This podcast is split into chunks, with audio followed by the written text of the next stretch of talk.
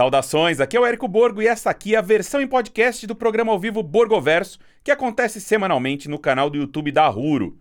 Saudações, nerds! Finalmente nós temos aí um primeiro comunicado oficial sobre a nova fase da DC Comics nas telas, o DCU. E eu realmente, olha, eu, de verdade, eu não esperava tantos anúncios, tá? Na minha cabeça eles iam revelar aí uns dois ou três e tal, só para ganhar tempo, pra gente, para começar a conversa. Eles iam revelar dois ou três, eu, eu tinha certeza que era isso, que ia ser suave, mas não. O James Gunn e o Peter Safran, eles revelaram aí parte da primeira safra de lançamentos desse universo e de cara a gente tem 10 produções, 10 produções, 5 filmes, 5 séries, não anunciaram game ainda, né? Mas é um plano extremamente ambicioso que envolve cinema, série de TV, videogames, mistura live action, mistura animação, tudo integrado, isso nunca foi feito antes, tá? E antes de mais nada, a grande resposta que a, a grande a resposta à pergunta que nós tínhamos, né? Sim, vai ser um recomeço total. Né? O The Flash, que sai no dia 15 de junho de 2023, que desde o começo né, eles tinham esse filme como o objetivo para dar uma zerada né, na continuidade, do, na cronologia do cinema e apresentar uma nova fase. É, mas isso ia acontecer sob a gestão anterior. E o Gunn, que é a cabeça criativa desse novo DC Studios, o recém criado DC Studios, ele aproveitou esse momento, aí, ele aproveitou essa oportunidade para criar o seu recomeço. Então ele vai aproveitar o final desse filme, esse filme do Flash, o finalzinho dele, e dar aí um recomeço para o seu universo. E alguns atores e atrizes, eles devem ser mantidos em seus papéis, né? Ou talvez até mudar para outros, é o caso do, do, Jason Momoa, já vou chegar nele. É, mas nesses detalhes de escalação eles não entraram ainda. E aí, ó, eu especulo que eles não, entra não entraram ainda nisso, não revelaram nenhum nome. Revelaram um, na verdade. Porque não deu tempo ainda de, ter, de acontecer qualquer contratação. Por quê? Porque eles ainda estão discutindo com os agentes. Esse novo modelo de negócio, modelo de contrato que eles estão oferecendo para os é, agentes em Hollywood é simplesmente novo demais para para Hollywood, para a indústria lá. Não existe isso até não existiu isso até hoje, tá? É, porque eles querem que a pessoa que assine para interpretar um personagem, ela seja essa, essa personagem a qualquer momento que ela seja chamada para o cinema, para a TV, fazendo a voz nos videogames, sabe? Onde em animação, onde quer que ele vai aparecer, esse intérprete precisa estar lá. E, e, com um contrato de 8 a 10 anos, tá? Você assinaria um contrato de 8 anos? Cara, é muito difícil você imaginar um contrato de 10 anos. Mas enfim, esse é o plano da DC para suas duas fases iniciais. O Jason Momoa, por exemplo, ele pode continuar como Aquaman, ou ele pode assumir outro personagem como Lobo, mas o James Gunn falou que ele não vai interpretar dois, né? E eles disseram aí que as portas estão abertas também para o, outros atores e atrizes voltarem, como Gal Gadot e, pasme, Wesley Miller, né? E o Zachary Levi, que está envolvido em polêmica aí também agora, que falou que é anti-vacina. Enfim. E vocês podem apostar aí que para aceitar esse tipo de contrato, vai ser muito difícil eles conseguirem alguém como a Gal Gadot. Fala assim, Gal Gadot tá aqui, ó. É, você vai assinar um contrato de 10 anos, vai aparecer em tudo aqui. Nas... Primeiro, que se ela aceitar, isso vai custar muito dinheiro, mas muito dinheiro. Vai custar muito dinheiro. Então talvez não, essa conta não feche para as produções da DC. Vocês podem apostar aí que é, virão muitos atores e atrizes mais jovens e desconhecidos, ou menos famosos, né? Assim, até mais velhos e tal, mas menos famosos, menos caros para essas produções pararem de pé, senão isso vai encarecer demais as produções. A não ser que eles vão assinar um contrato com a Gal Gadot só daqui uns 5 anos, entendeu? Ah, vamos trazer a Gal Gadot agora, tal, e eles assinam por uma paradinha de 3 anos com ela, mas esses esses projetos iniciais, 5 a 10 anos, não vão assinar com grandes nomes. Muito difícil.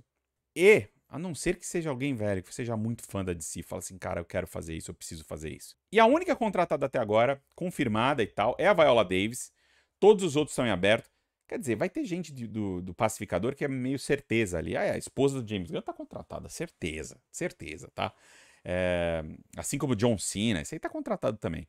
E eles vão aparecer em alguma, algumas das produções que a gente vai comentar hoje. Mas Viola, Viola, David, Viola Davis já assinou, essa aí já assinou, tá tudo certo com ela, porque eles estão desenvolvendo já alguns projetos para ela. Os primeiros projetos revelados envolvem a Viola Davis. Vou comentar sobre cada um aqui, tá? E outra coisa, eles não anunciaram nenhum diretor ainda, nenhuma diretora. É, falaram muito por alto dos roteiristas, aí falaram, ah, o Tom King tá trabalhando com a gente e tal, tem aqui algum outro projeto que anunciaram já algum roteirista. Mas não anunciaram aí muitos, os diretores ainda estão bem nebulosos. Isso tudo vai acontecer aos poucos. Já acho que eles anunciaram coisa demais pro início, tá? Mas, enfim, vamos começar o papo para valer aqui a, a, né, agora. Por falar em fases, tá? A gente tem eles, eles falaram em fase, o que eu falei em fases. O DC Studios já está planejando produções aí para suas duas primeiras fases, tá? É, vai acontecer um grande arco narrativo que vai, vai amarrar aí os primeiros anos dessa nova, é, dessa nova fase da DC. Vai acontecer um grande arco narrativo, como Thanos na Marvel, como Kang aí agora na Marvel. Ele já tem desenhado dois grandes momentos aí é, então vai vir primeiro um, depois o outro. Já foram mapeados os dois primeiros capítulos dessa, dessas, dessas duas primeiras grandes sagas da DC. E os primeiros 8 a 10 anos já estão desenhados. Os caras já mapearam tudo, tá desenhado, vem esse filme, depois vem esse, depois vem esse, depois vai acontecer aquilo, depois vai acontecer aquilo, e a gente encerra a saga 1. Depois tá, tá, tá, tá a gente encerra a saga 2. É, o James Gunn e o Peter Safran foram contratados para entregar um plano sólido, um plano de 10 anos, e foi o que eles fizeram. Entregaram um plano sólido de 10 anos. Claro, pode ser que algum arco ali, algum filme, flop e os caras falam, mano, melhor a gente não continuar esse determinado, mas vamos substituir por alguma outra coisa. Difícil os caras é, saberem tudo que vai acontecer, né? Eles não têm bola de cristal mas o, a, o macro já está desenhado e eu acho muito improvável que eles mudem muita coisa, especialmente no primeiro arco. Existem vários arcos desenhados, né, dois, e ainda que as coisas não pareçam se integrar muito, eu vi aí muitos comentários tipo, caralho, velho, não tem dois coisas que combinam aqui. Nossa, como que o A vai falar com B que vai falar com C? Isso está desenhado, tá? Vão ser integrados, a gente só não sabe como. E haverá, com certeza, um final claro para cada saga e continuidade além desse final que já está planejado. Então, tipo, saga 1 vai ter começo, meio e fim, saga 2 vai ter começo, meio e fim. Aos nossos olhos, com certeza, parece estranho como esses títulos vão se integrar numa grande saga e tal. Mas esses dois ICOs e, o, e, o, e todo esse núcleo criativo que passou três meses desenhando tudo isso, fechados aí numa sala, Tom King, inclusive, estava nela. É, a, a, a, diretora lá de Watchmen também estava envol tá envolvida, também estava nessa sala de roteiristas tal. Todos eles estão garantindo aí que está tudo planejado já que e tudo vai fazer sentido conforme as produções começarem. Então, vamos falar sobre esse primeiro arco. Né? O primeiro arco se chama Gods and Monsters, Deuses e Monstros.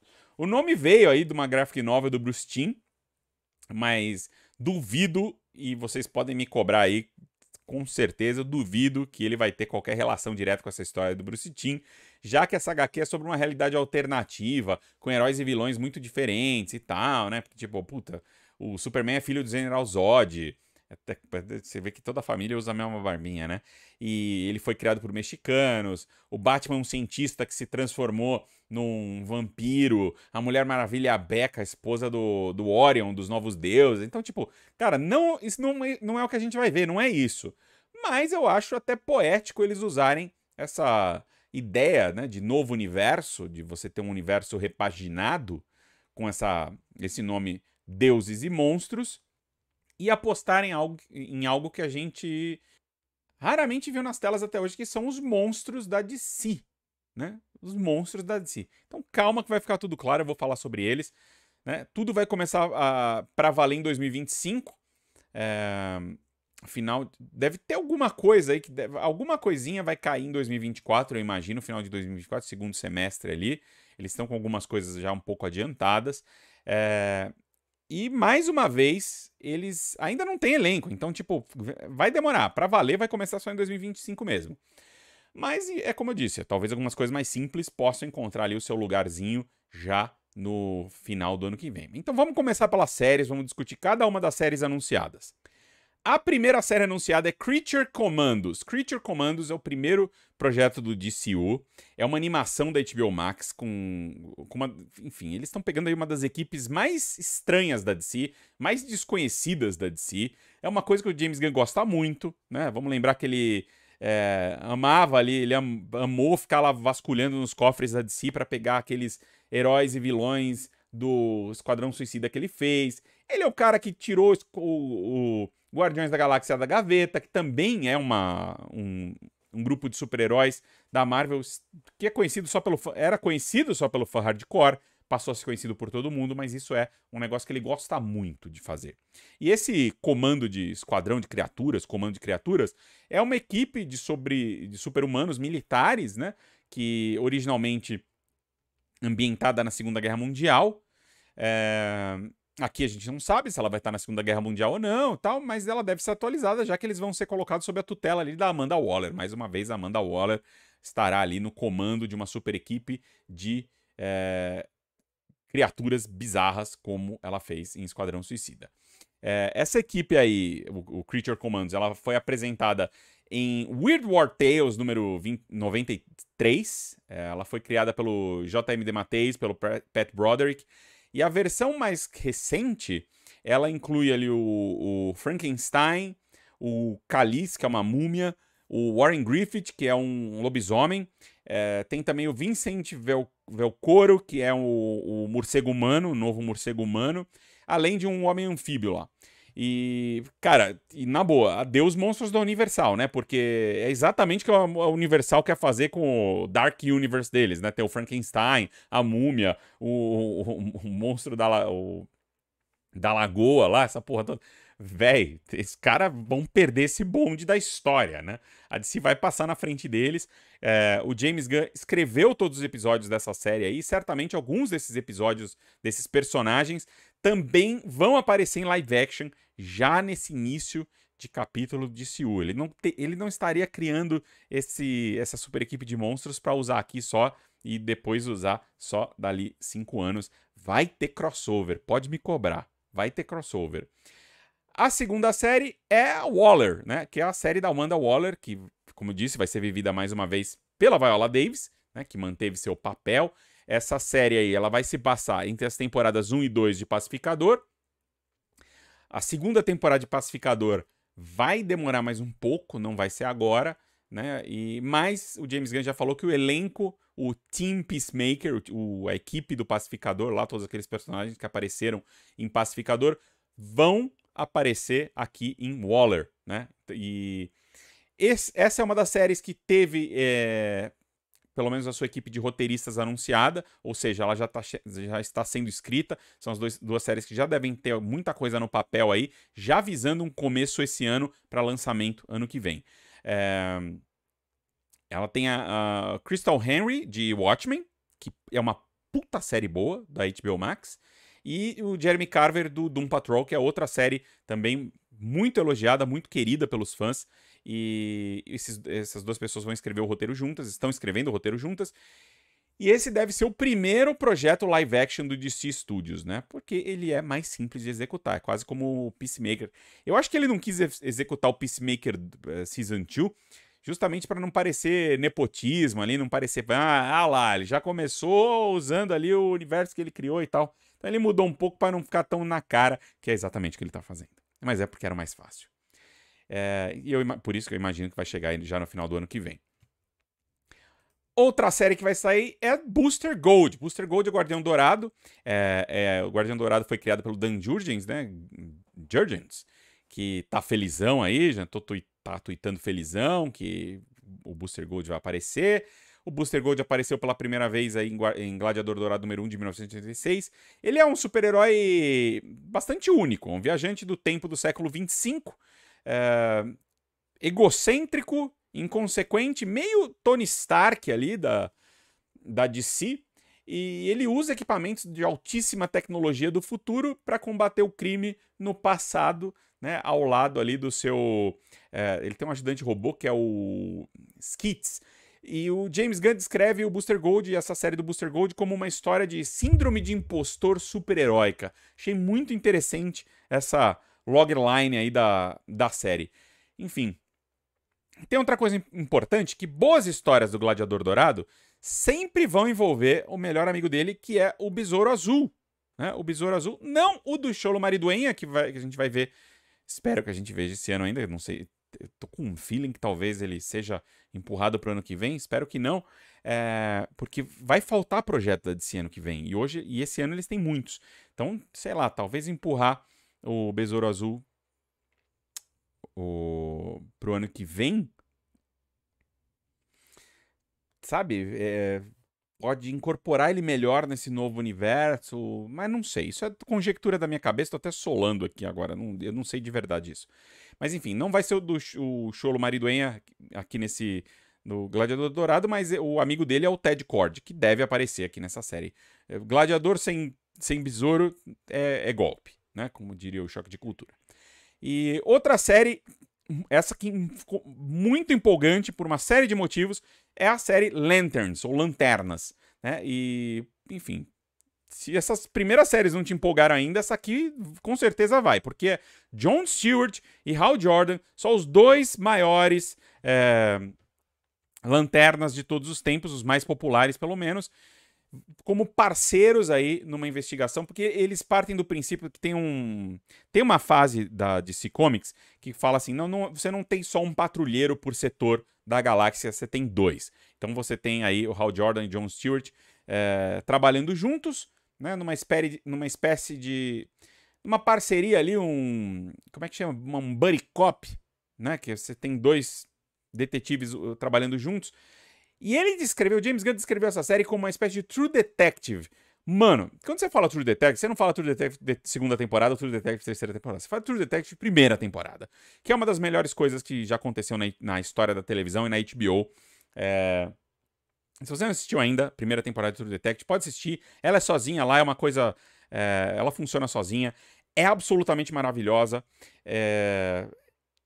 Não quero falar sobre ela, senão estraga. Mas o nível de mistério de True Detective, se ele conseguir criar aqui alguma coisa com os Lanternas Verdes, com esse nível de mistério de True Detective, já é um acerto, tá?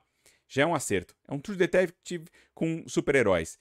É, e durante a investigação deles, eles vão descobrir algo absolutamente aterrador que vai amarrar o arco que já vai ser um grande indício, uma grande pista do que é esse primeiro arco do DCU aí nas telas. Então, tipo, essa série do Lanternas, dos Lanternas deve ter o primeiro grande. É, imagino que as primeiras tenham alguma pincelada aí, né, do que vai ser aí esse grande arco, né, alguns indícios, algumas pequenas pistas, uns easter eggs sobre o futuro, mas um pouco mais escondidos. Já Lanterns deve começar a escancarar qual é a grande ameaça desse capítulo 1 Gods and Monsters do MCU. E, enfim, imagino que eles não vão aproveitar nada daquela série dos Lanternas que já estava em desenvolvimento, tá? Mas, enfim, os Lanternas serão centrais ao DCU e isso é foda. É foda, é música para os nossos ouvidos, nerds. Depois vem é, a última série é Paradise Lost. Paradise. Paradise Lost, ou Paraíso Perdido, é uma série inteira passada na Ilha Paraíso, em Temícera, né? A Ilha de Temícera, lar da Mulher Maravilha. Mas a personagem não vai aparecer e não deve aparecer aqui ainda, porque essa série, talvez ela bebê, né? ou ela criança, alguma coisa assim, como aquele é, início de, de Mulher Maravilha 1984, aquelas Olimpíadas lá. É, essa série vai ser ambientada no passado da Ilha Paraíso e vai ser uma série sobre poder, sobre política, sobre camaradagem, sobre intrigas na Ilha das Guerreiras Amazonas. E, e aí tá todo mundo escrevendo ela como meio Game of Thrones, só que em Temícera. É, Paradise Lost é o nome de um arco muito importante do Phil Jimenez de 2001. Phil Jimenez, tremendo de um roteirista que trabalhou na Mulher Maravilha. É... E, e, o título é emprestado de um poema muito famoso do John Milton, que e, é, Paraíso Perdido, né, sobre enfim, que é, que é um tema bíblico, né? sobre a, a, justamente a, a, a, perda do paraíso, a guerra do, bem, do, do, do, inferno contra o paraíso e tal. E aqui ela deve ser uma. Um, desculpa. E o arco do Phil Jimenez é sobre uma guerra entre duas tribos de Amazonas, aí os confrontos da Diana e a sua mãe Hipólita, a rainha Hipólita.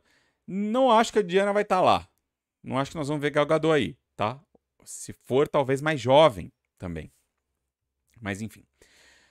Uh, antes da gente falar dos filmes, de cinema, vamos falar de cinema, né? Uh, a gente já vai falar dos filmes do DCU, mas antes eu queria lembrar para vocês que o melhor lugar para assistir aos filmes da DC, todos os outros filmes nerds que chegarão aí às telas esse ano e ano que vem e nos próximos, é a Cinemark Brasil. Digo próximo porque você pode assinar durante um ano, você ganha mais um, inclusive, né, se você assinar aí o Cinemark Club, que só a Cinemark tem o Cinemark Club, em que você garante dois ingressos 2D por apenas R$ 29,90. A Almeidinha aqui da Ruro, ela pode inclusive testemunhar aqui. Ela estava comemorando essa semana que em apenas dois meses de, de participação dela no Cinemark Club, dois ou três meses, não lembro, ela já ganhou uma pipoca simplesmente por pagar mensalidade. Ela paga mensalidade, troca os pontos, já daí foi lá, pegou os pontos por trocou os pontos por pipoca. Então vale a pena demais você assinar, você se manter nesse clube de fidelidade para aproveitar tudo que ele tem a oferecer para você.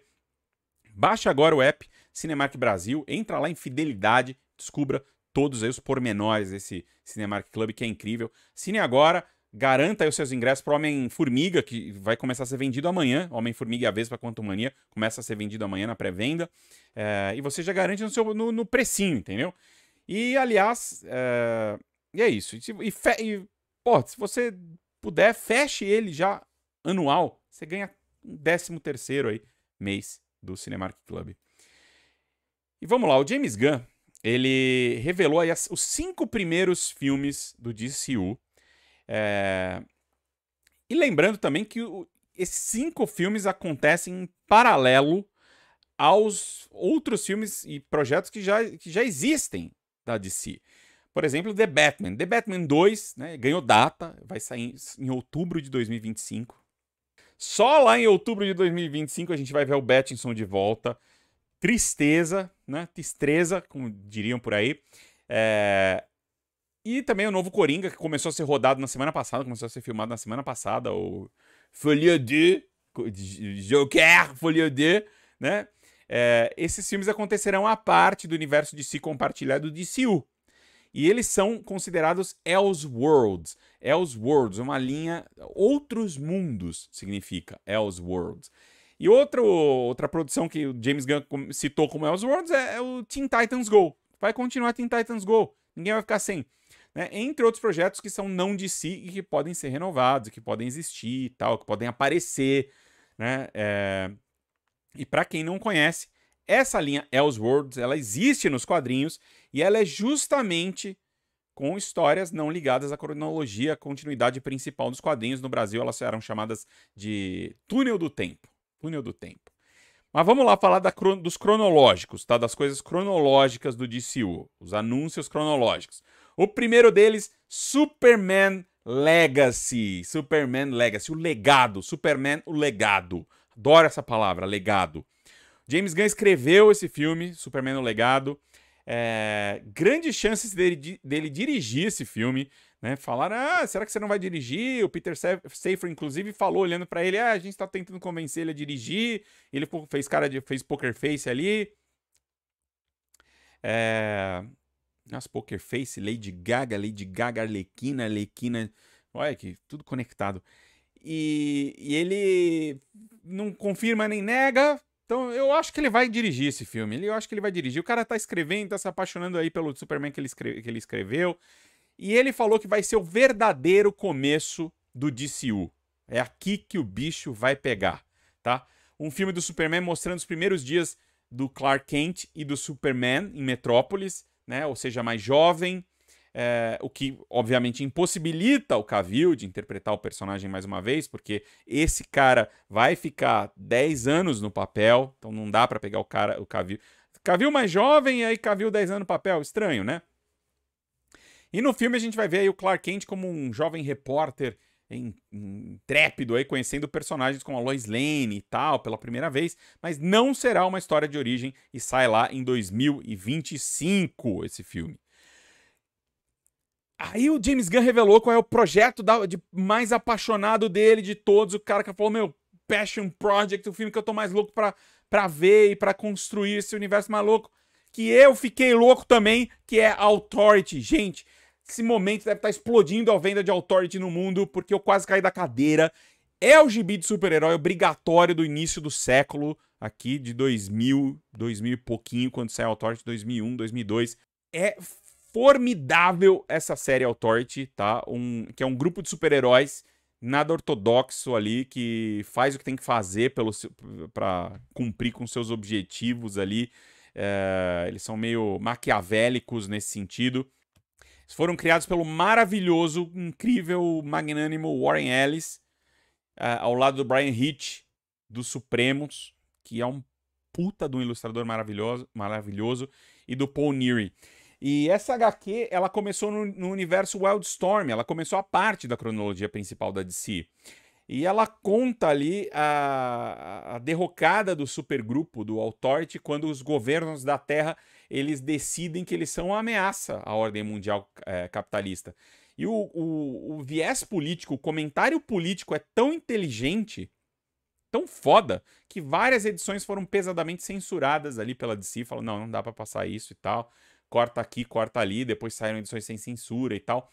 Enfim, Felipe Silva, pelo amor de Deus, não tem cara nenhum de, de, de anos 90 esse trampo do, do Authority. Pelo amor de Deus, cara. O Brian Hitch é um, é um, é um, é um deus dos ilustradores. Eu acho ele maravilhoso.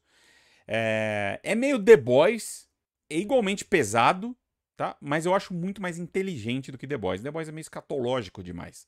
The Boys, é, ele dá uma ele, ele dá umas patinadas de vez em quando, sabe? Meio gratuito, uma ofensa meio gratuita.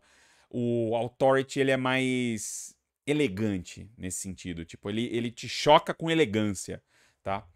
É, e a equipe que não tem a menor preocupação ali com os meios necessários para atingir os seus fins propostos aí, como eu falei, maquiavélico, ela traz a Jenny Sparks, que é o espírito do século XX, o Jack Hawksmoor, o Dr. Swift, o doutor o, né, doutor, o Swift, a engenheira e o casal Apollo e Meia-Noite, que é tipo como se o Batman e o Superman tivessem ali uma relação. The Authority é foda demais, é incrível demais, é pesado demais, é denso, é inteligente. Uma das minhas HQs favoritas. Na época saía também junto ali com Planetary, que é outra que me comove de, do boa ela é. É, e, e, eu, e, eu acho muito louco eles terem anunciado a Authority, porque esse DCU é um universo compartilhado. A Authority vai sair nesse universo compartilhado. Então eu imagino que eles vão ser um pouco mais convencionais, talvez, em tom e tal, um pouco mais redesenhados para essa nova realidade. É, mas vai ser muito louco você ver Superman enfrentando o Superman, é, que é o, o Apollo. Vai ser muito louco. Isso também é, eventualmente esses personagens da, do, da Wildstorm eles foram para a cronologia principal aí no pós 59 52 e tal. Eles foram para lá, mas eu nunca imaginei que isso ia acontecer aí no no DCU. Loucura. Tô muito intrigado com isso, interessado. Vamos ver o que vai acontecer e aonde essa série vai, esse filme vai nos levar. Doideira.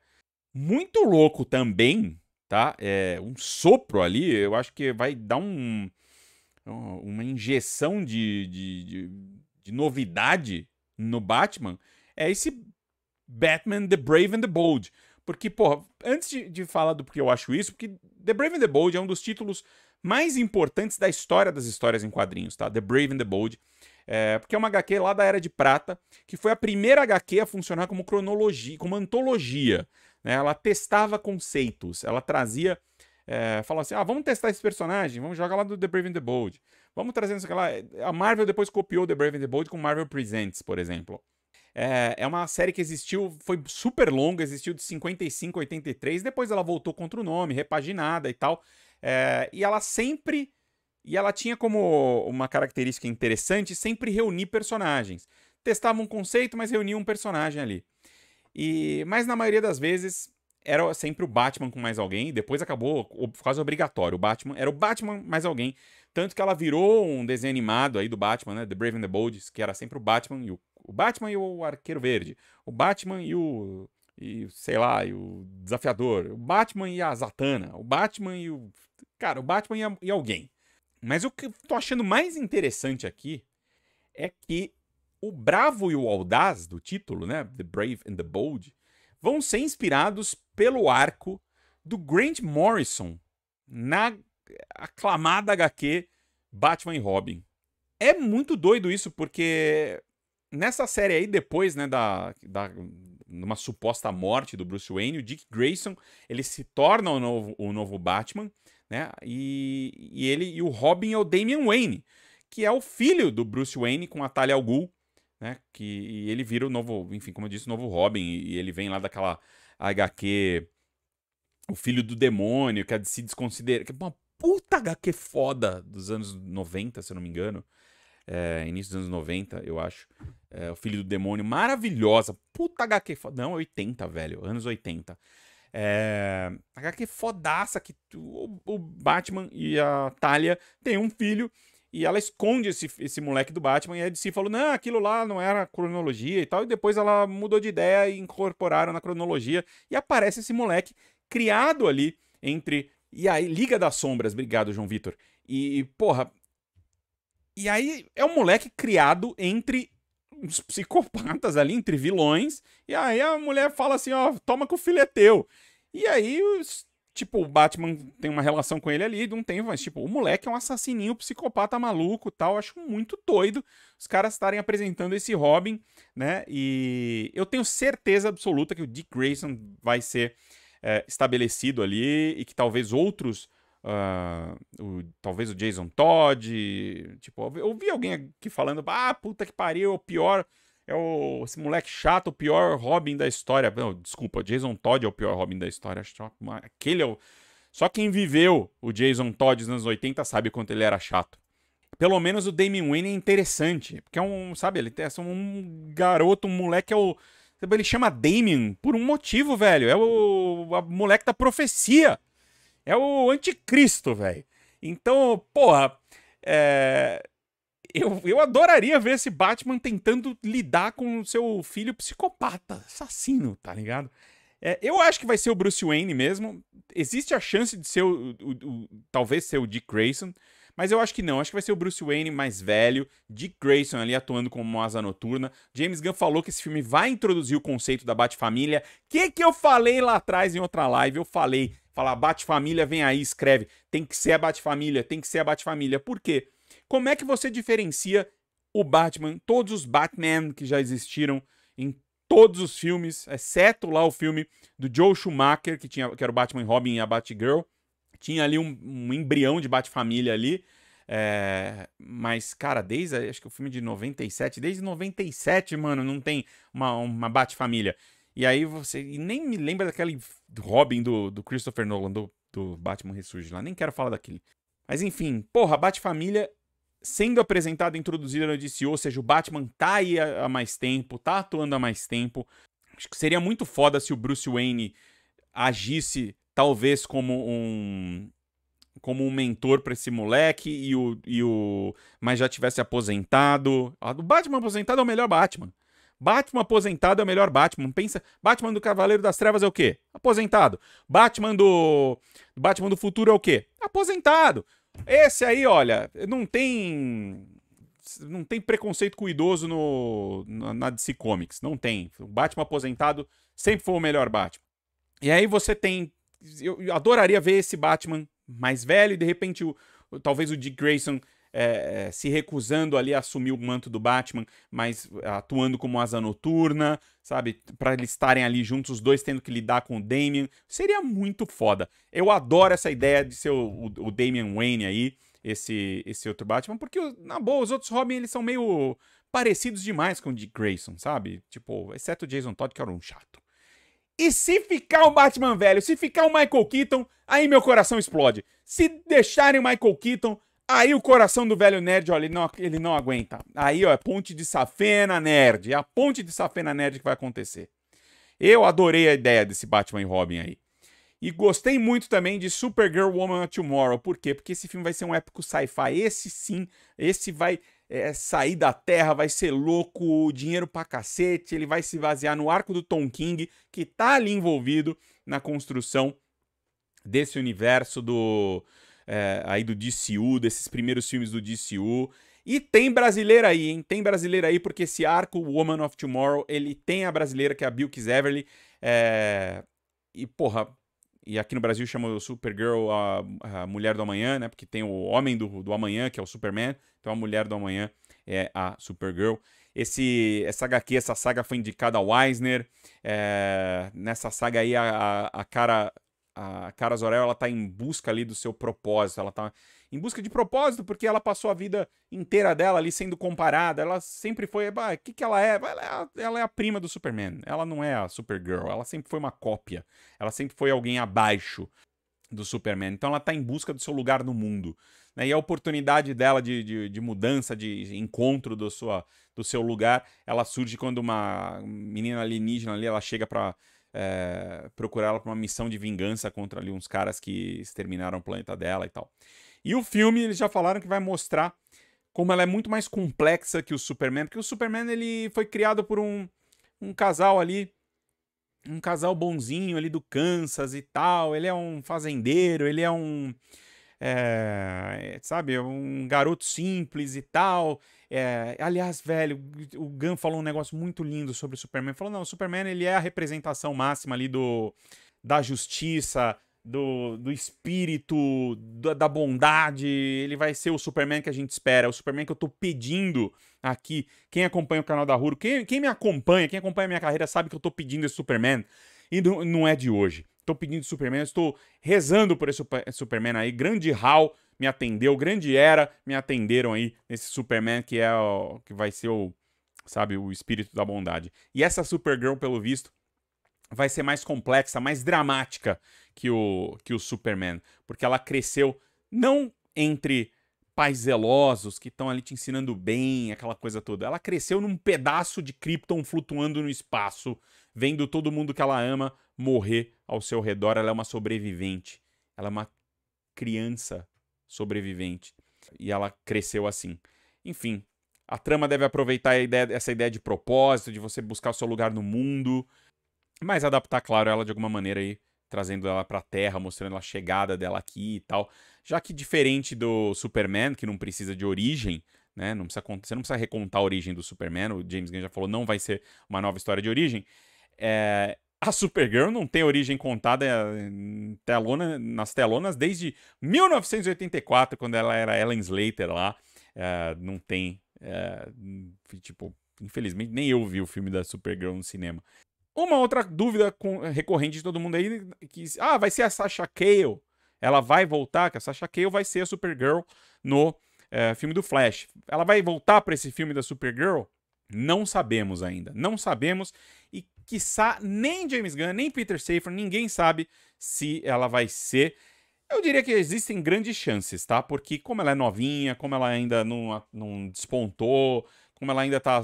A carreira dela tá sob controle ali, é aquilo, aquele caso que eu falei. Não vai ser muito caro você fechar um contrato com ela de 8 a 10 anos, né? Mas vai também depender muito da recepção que The Flash terá ali nos cinemas. Se o filme for uma bomba, muito provavelmente eles vão querer se distanciar da Sasha Cale. Se o filme for um sucesso, muito provavelmente eles vão querer trazer algum tipo de continuidade à, sabe, a história ali da atriz e personagem. Se eles decidiram isso já, não estão falando, assim como eles não estão falando sobre nenhum elenco. Outro filme que me deixou ali arrepiado, fiquei parecendo um frango quando eu ouvi esse essa novidade. Desculpa pela imagem, né, do, do, do frango. Monstro do Pântano. Monstro do Pântano, simplesmente um dos meus heróis favoritos da DC. Não só da DC, das histórias em quadrinhos como um todo. Monstro do Pântano. James Gunn é pai. Obrigado, James Gunn. Obrigado mesmo por isso, né? É, porque o Tá aí o monstro principal que justifica todo esse nome aí do Deuses e Monstros. É, o Monstro do Pântano, uma criatura elemental fabulosa, lançada em 1971 pelos gênios Len, é, Wein e Bernie Wrightson, é, reformulada de maneira belíssima, de maneira genial, que você pode usar a palavra genial nesse caso e encher a boca para falar genial, porque o homem é um gênio. Em 1984, ele mudou a história das histórias em quadrinhos com o seu arco ao é, ali no momento que ele assumiu o Monstro do Pântano, o bardo, o mago Alan Moore, que fazia ali a sua, sua estreia é, nos quadrinhos norte-americanos. E o que o Alan Moore produziu ali foi tão revolucionário, foi tão intenso, foi tão. sacudiu tanto a mente das pessoas, bagunçou tudo, que é, essa aí foi a primeira HQ da DC lá desde a década de 1950, desde a introdução, desde o surgimento do código de ética dos quadrinhos, o, comic, o infame Comics Code Authority, né, a falar nós não vamos seguir o Comics Code, não vai ter o selo do Comics Code na capa dessa revista aqui. É, de tão intensa, de tão adulta, de tão é, incrivelmente poderosa que eram essas histórias do monstro do pântano. É, eles abandonaram com, completamente o Comics Code Authority aí. O Comics Code ele existia para que certos é, é, certos estabelecimentos, tipo, você vendia gibi no Walmart, no supermercado, e aí o gibi só aceitava o, o quadrinho se ele tivesse o Comics Code na capa. Então, Alan, o Monstro do Pântano do Alan Moore nunca foi vendido no Walmart, por exemplo. Porra, eu realmente torcia e torço por um Monstro do Pântano de horror com John Constantine. Eu quero que o John Constantine esteja nesse filme de qualquer jeito. É, não sabemos ainda o que vai acontecer com o John Constantine lá com do, do, do Keanu Reeves, né? Com o Hellraiser lá do, do Constantine do, do Keanu Reeves e tal. É, eu acho que muito provavelmente ele vai ser um Elseworld, talvez tenha um outro Constantine aqui. E, enfim, a gente ainda não sabe disso, não sabemos nada. Vamos ver o que vai acontecer. Mas o James Gunn falou que o horror e o tom sombrio já estão confirmados em Monstro do Pântano já estão confirmados. Monstro do Pântano vai ser uma história de horror no cinema. Absorvam esse momento, nerds. Absorvam esse momento junto comigo, galera da Ruro. Absorvam, só sintam essa emoção de um filme do Monstro do Pântano de horror, de verdade.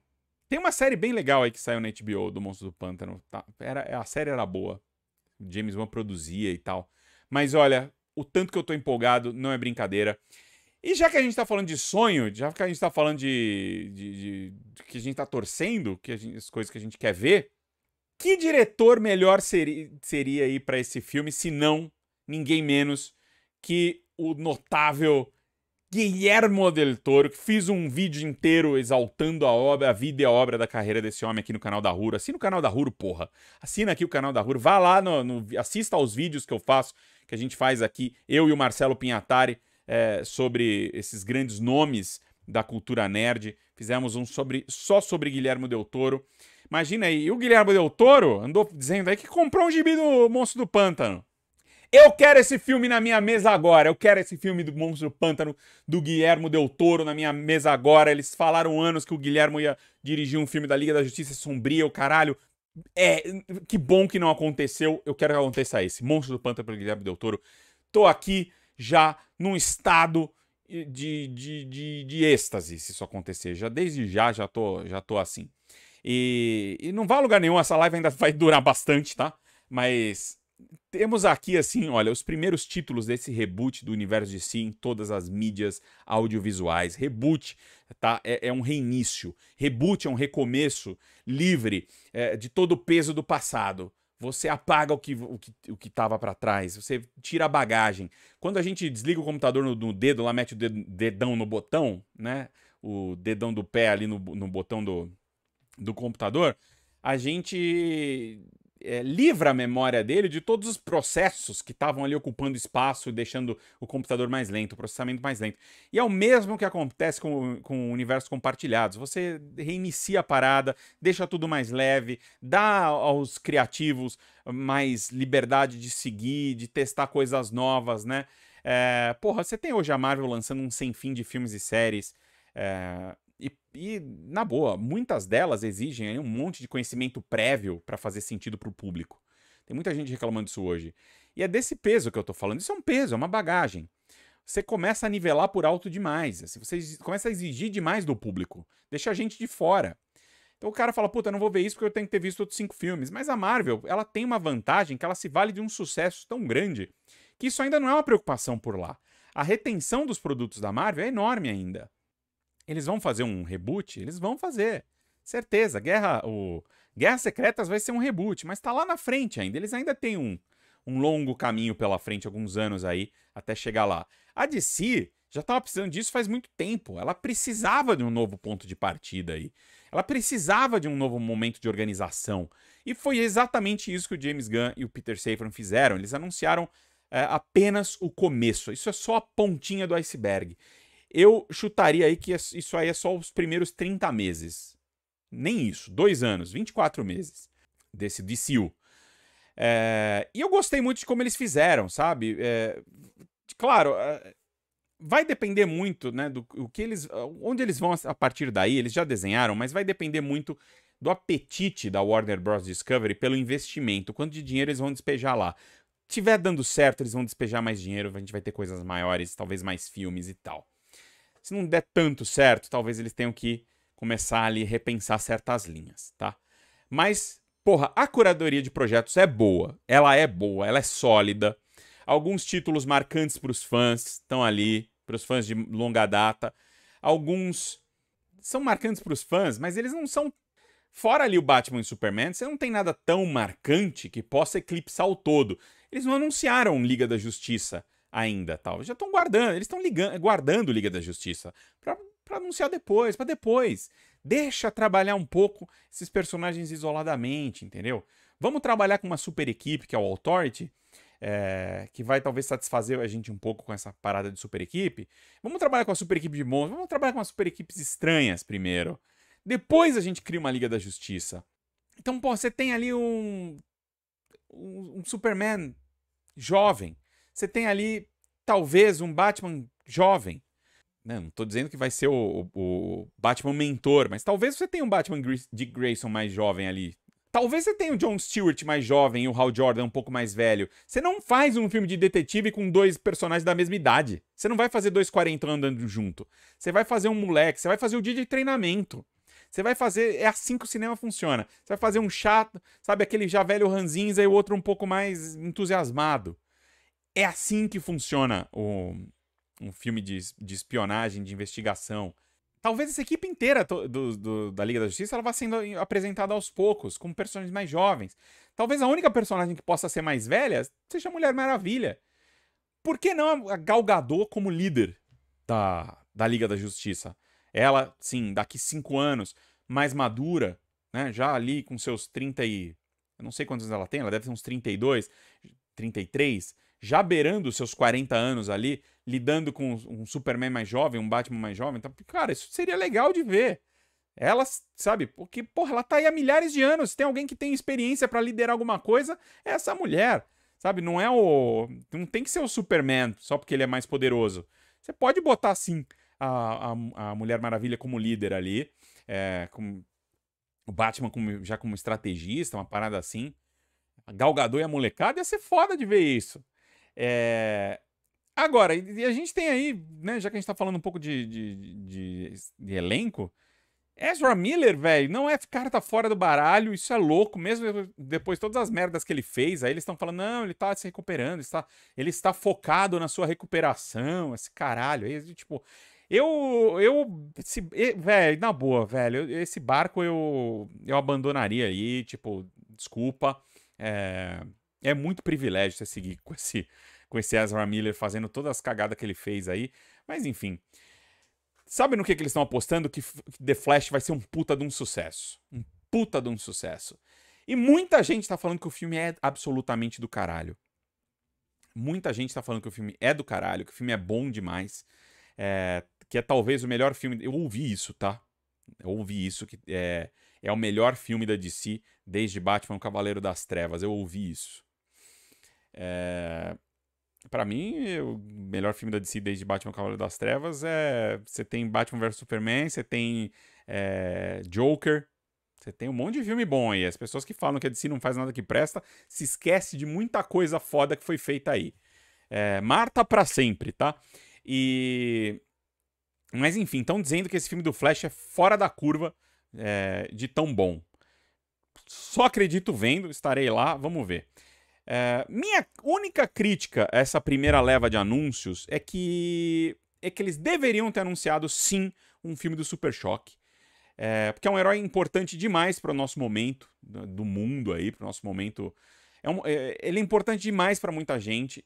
Ele precisava aparecer de cara. Não estou dizendo que ele não vai aparecer, eu acho que ele vai aparecer. É inevitável que o filme do Super Choque aconteça, mas ele deveria ter vindo na primeira leva aí, tá? É... Mas, de qualquer maneira, é minha única crítica. Eles colocaram o Superman como centro, como início dessa parada. É algo que eu sempre defendi, que eu sempre pedi aqui.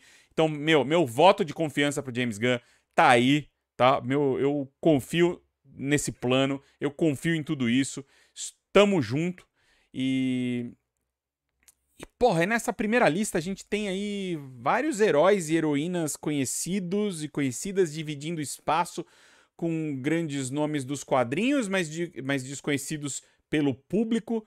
É uma parada muito parecida com, a, com o que a Marvel fez. É... E até agora a única linha que eles efetivamente estão seguindo do passado é aquela pela qual o James Gunn se apaixonou aí, que é o mundo da Amanda Waller e tal. E... e eu gostei também que, como na, na, na concorrência você tem é, linhas criativas distintas, tons distintos. Né? Você tem o núcleo épico, o núcleo governamental, o núcleo sobrenatural. É, me parece um excelente combo ali de, de, de, um excelente ponto de partida. E agora segue a vida aí com esses anúncios que a gente finalmente conhece. Tem muito anúncio para ser feito ainda, de, especialmente de elenco, equipe de produção, diretor, diretora. É, e eles devem manter a gente conversando aí pelos próximos meses a respeito, em volta desses, dessas produções aí que eles anunciaram. Tipo, você pega qualquer um desses é, filmes e séries anunciados aí, você já dá muita conversa e já dá muito pano para manga, já dá muita discussão em torno disso, só de elenco, só de possíveis linhas criativas, possíveis narrativas. Tem muita coisa para conversar só com isso. Então acho que vamos segurar um pouco os próximos anúncios, né? Especialmente porque a gente ainda esse ano tem é, filmes vindo aí, que são da, da gestão anterior, né? É, da direção antiga da DC, que prometem um desfecho digno para esse universo. Mas acho que um último um último aviso aqui é que a gente não pode se enganar, porque o grande desafio do James Gunn e do Peter Safran não era o criativo, não era criar isso aí. Tipo, nerd que é nerd cria uma 10 anos de nerd que é nerd que trabalha na indústria, que é roteirista, que é, sabe, é criativo e que tem sucessos nos ali, né, que tem sucessos na sua bagagem e tal é, como James Gunn é, como Peter Safran também, como o Tom King, como essas pessoas estão envolvidas, como lá a galera do, do, do Watchmen e tal, eles que eles seriam capazes de criar um line-up coerente, forte e interessante, instigante, a gente não tinha a menor dúvida. Mas esse line-up não foi nada. O grande problema vem agora, que é manter os executivos da Warner Bros. Discovery. Lembre-se que tudo sempre colapsa, não com os, com os criativos. Não foi o, o, o Zack Snyder que colapsou o Snyderverso. É o criativo, é é o, desculpa, é o executivo, é o filha da puta que fica sentado, que não entende nada de quadrinho, que fica lá sentado, olhando na, as planilhas e fala assim: corta essa merda, volta essa aqui, não sei o que lá. É esse filho da puta aí que caga tudo, que faz com que essências não sejam respeitadas, que fala assim: não, mas peraí, por que, que o personagem tá fazendo isso? Ele tem que fazer tal coisa para guardar, para agradar os quatro quadrantes, eu preciso fazer mais sucesso, não sei em tal lugar. E aí você vai trans transformando coisas que são interessantes únicas em um purezinho de batata ali que você come depois que você tem uma, é, sabe, problemas estomacais. Ali você come aquele purezinho, só, só batatinha amassada. Desculpa, nossa, eu tô falando cada hum, coisa bizarra hoje, nojenta, né? Tipo, enfim. Cara, a gente não quer o purê de batata, a gente quer os pratos exóticos. Eu quero o prato exótico, velho. Você pode até me dar um arroz com feijão ali de vez em quando, que eu adoro, mas eu quero também experimentar um, uma parada exótica para falar assim: caralho, velho, olha que Olha onde se tá indo. Olha esse caminho novo. Velho, caralho, velho, eu quero isso, eu quero isso. E eu acho que eles estão me dando isso. Mas é aí que mora o perigo. Se os criativos controlarem a criatividade, vai dar tudo certo. Tá? O grande problema será manter aí é, os executivos da Warner Bros. Discovery longe da cozinha. Esse equilíbrio entre o dinheiro e o produto essencial e a alma sempre foi o problema na DC também era um problema, sempre foi um problema na Fox, sempre foi um problema na Sony, é um problema em todos os lugares, tá? O Kevin Feige, ele é o, o Kevin Feige é o Kevin Feige porque ele é um mestre nisso, nesse balancê, nesse equilíbrio, nessa dança, em mostrar para o investidor, o acionista, o caga-regra do dinheiro lá, que o que você está fazendo, que se você mantiver a essência, vai dar tudo certo. E manter os caras calmos. E não é, em não deixar que, que, que, certos caminhos criativos sejam desviados cedo, de, cedo demais, porque um negocinho não fez o dinheiro que eles esperavam, entendeu? Torço pelo melhor, mas essa é a minha grande dúvida. Será que o James Gunn e o Peter Safran serão essas pessoas? O James Gunn é um puta criativo, mas o Peter Safran é um cara do dinheiro. Então já acho que eles colocaram aí uma engrenagem a mais para melhorar essa interação, para melhorar essas conexões. Espero muito que isso aconteça, torço por esse DCU. Eu quero que vocês me contem o que, que vocês acharam desse anúncio aí. Deixem nos, seus, nos comentários o que, que vocês acharam desses anúncios. Deixa aí o seu lamento sobre a ausência do Henry Cavill. Deixa aqui, esse é o muro, vai ser o muro das lamentações aí do, do Henry Cavill também. Pode deixar, não tem problema. É, Senta o dedo no like maroto aqui. Porra, passaram mais de 5 mil pessoas por essa live hoje. A gente tem só 2.500 likes. Deixa, deixa like aqui. É, assina o canal da Huro, velho. A gente tem muita. E, e, eu queria aproveitar esse finalzinho para falar que mudanças estão chegando aqui é, no nosso canal da Huro, na Huro como um todo. É, vão ser grandes, tá? Não vão ser muito pequenas, mas eu prometo que a essência será mantida de absolutamente tudo, porque eu não tô aqui eu não recomecei para perder essência. Pelo contrário, a essência sempre vai ser preservada e eu quero até estar tá mais próximo de vocês. Como e o que, que eu quero dizer com isso, tá? Começando com um novo rosto aqui na Huro, que é o homem, a lenda do oculta, nossa nossa nossa arma secreta aqui da Huro, que é o Marcelo Pinhatari, que é o cara que escreve os Borgoversos comigo. Ele já escreve há meses os Borgoversos comigo e o cara é uma figura, tá? Ele é uma figura. Óbvio, nos primeiros vídeos ele vai estar tá meio nervoso. Lógico que ele vai estar tá meio nervoso. Né? Nunca tinha trabalhado, o cara nunca tinha feito nada na frente das telas com o João.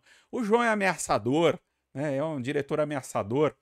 É, os primeiros vídeos ele vai. Depois ele, o homem vai se soltar, tenho certeza, porque ele é uma figura de conversar. É um amigo nosso aqui na rua, é um cara que é, puta, é, é incrível. Ele escreve os roteiros que eu, que eu apresento aqui tá? Eu normalmente eu passo o, a minha ideia com as conexões que eu estou esperando para aquele roteiro, ele devolve o roteiro, eu mexo no roteiro, volta para ele, a gente conversa muito sobre esses roteiros, mas é, ele vai apresentar aqui é, os Borgoversos de quinta-feira aqui pra gente, porque eu preciso contar para vocês, eu tô num momento meio zoado, tá? Eu tô com um, um problema na coluna e tá, tá tudo bem, tá? É, mas eu preciso diminuir um pouco o ritmo.